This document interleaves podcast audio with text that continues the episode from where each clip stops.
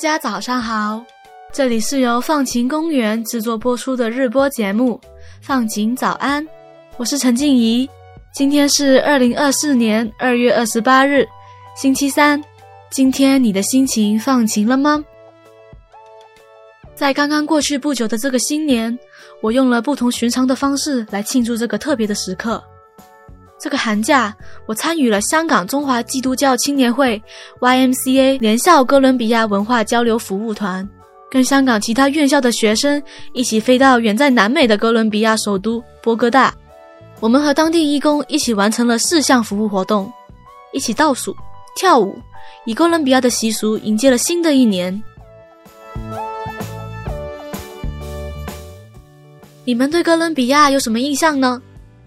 相信很多人对这个国家并不熟悉，就算你听过哥伦比亚，脑海里浮现的可能也是危险、暴力、毒品。我在出发前告知亲友要去哥伦比亚，马上被来自四方八面的担忧淹没。他们焦虑啊，万一有危险怎么办？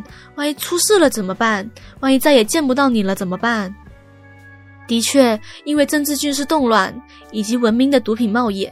哥伦比亚成为大家印象里最危险的国家之一，但是啊，作为土生土长的香港人，从小就有探索世界的欲望，总想着该趁着年轻出去闯荡一番，不想被担忧束缚双脚。我知道和平安定不是理所当然的，世界本是一体，我也想用自己的行动为世界另一边需要帮助的人服务。可能你们会疑问。怎么会有了这样一个活动，把香港年轻人送去遥远的哥伦比亚呢？其实，YMCA 是一个国际性的青年组织，和全球各地的社会都有联系。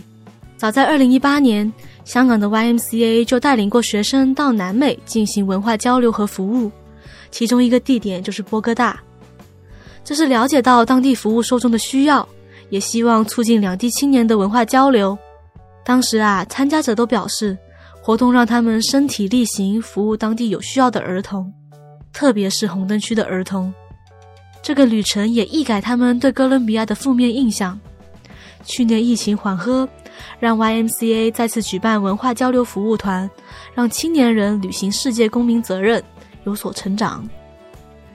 经过两个月的行前准备，去年十二月，我们用了大概三十个小时，跨越半个地球，来到哥伦比亚的首都波哥大。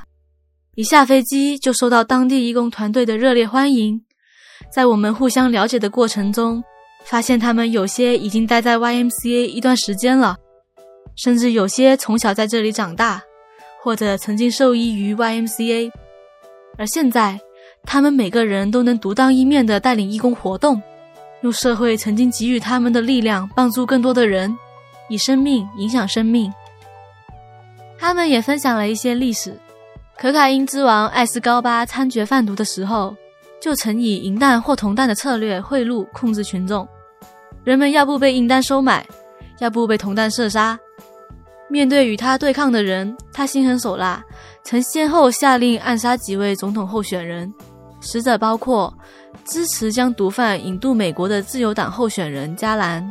当然，现在的社会比起当时已经改善了不少了。但在一些反毒品的行动中，由于义工会教育感化一些受毒枭贿赂的被控制者，希望他们脱离毒品，重新步入社会。他们对抗毒枭，以至于成为了毒枭想要袭击的目标。不过，即使面临危险，他们依然选择挺身而出，冒险为改变社会出一份力。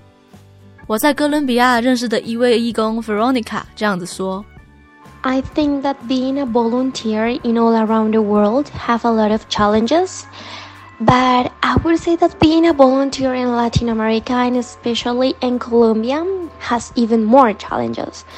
Not just because the social realities that we have, that we in, in, in that we face like every day, but also because surviving in a country as Colombia and well, in countries in Latin America um, requires a huge effort because the opportunities are not the same for everyone.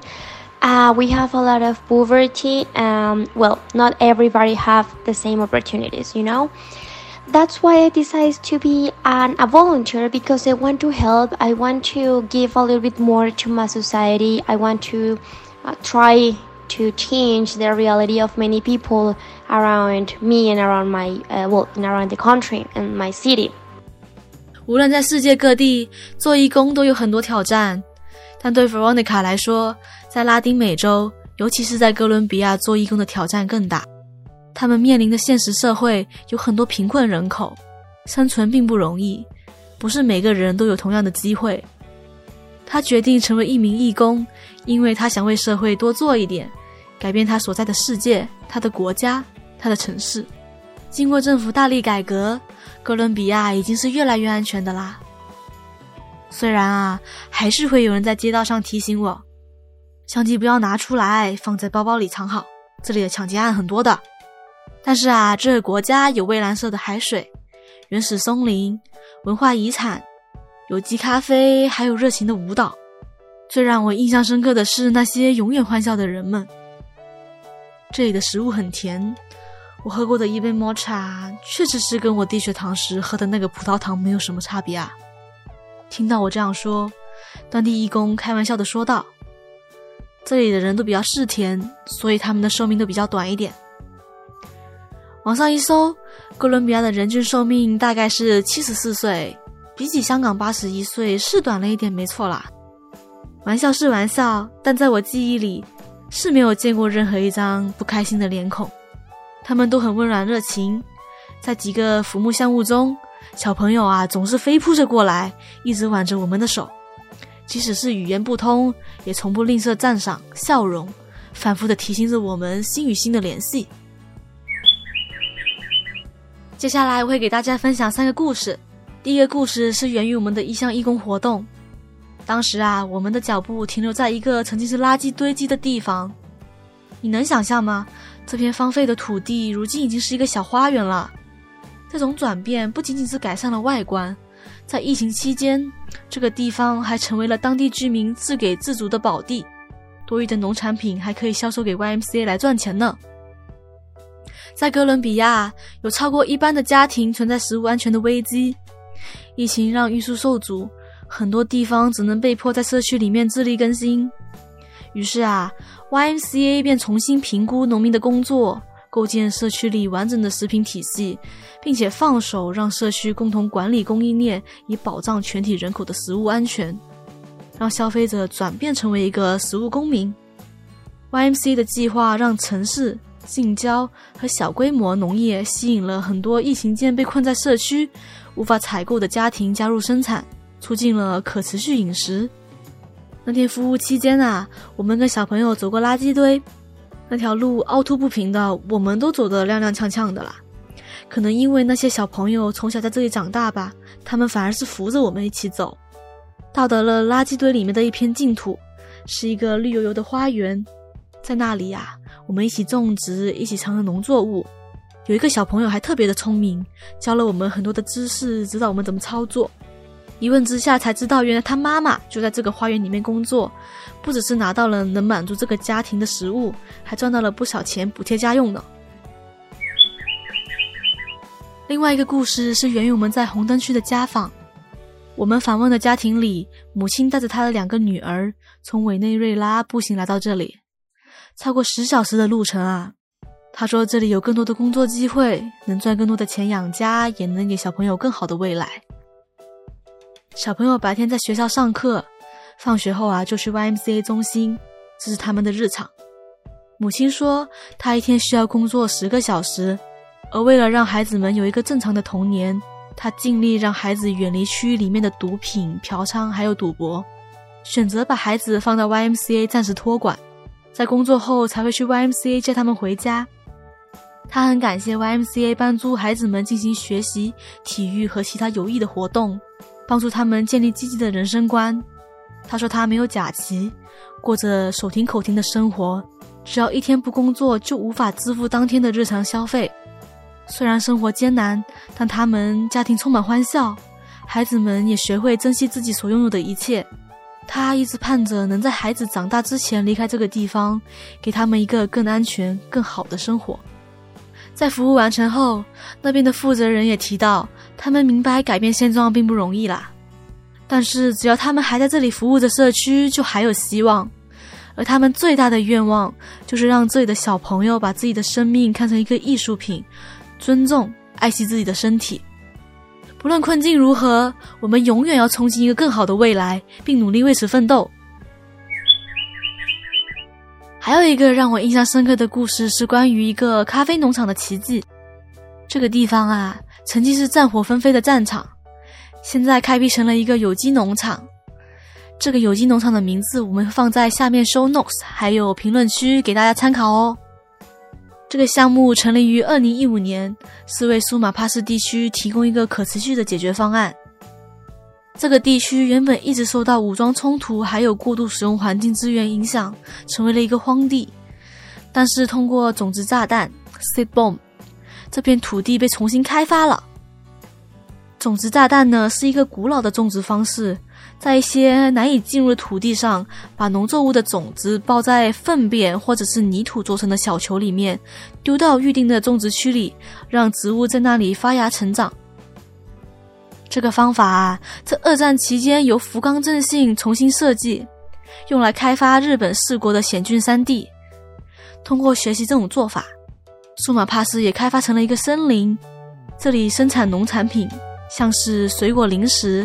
咖啡豆、蜂蜜，还有药膏、唇膏，并透过公平市场平台销售。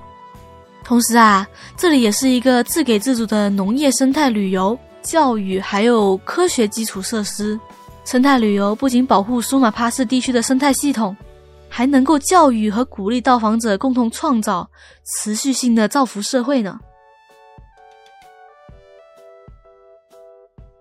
听到这里，你有更了解哥伦比亚吗？它要跟你的印象有什么不同呢？其实啊，来之前我也是对这个国家有着很多的偏见。我的想象里面，在哥伦比亚会看到很多荒芜的街道，吸毒者坐在街边，满地垃圾这样的。但事实上，我看到了一个美丽的城市，充满着涂鸦的墙壁，还有永远充满活力的人们。我的朋友们也是一样的。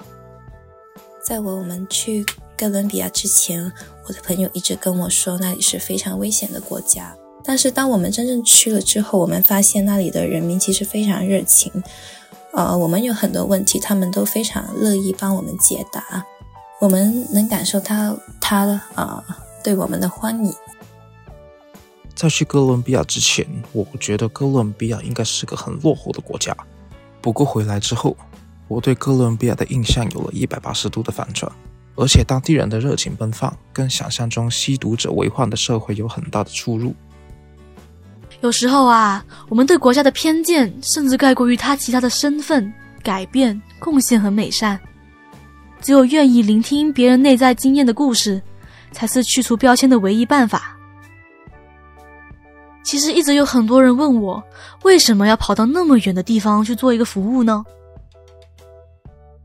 我还记得在第一次服务中，有一个小朋友告诉我，他没有听说过香港，也不知道中国是什么。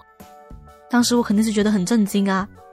但是回去之后，我想了想，其实我觉得这片土地离我们越是遥远，越是显得旅程可贵。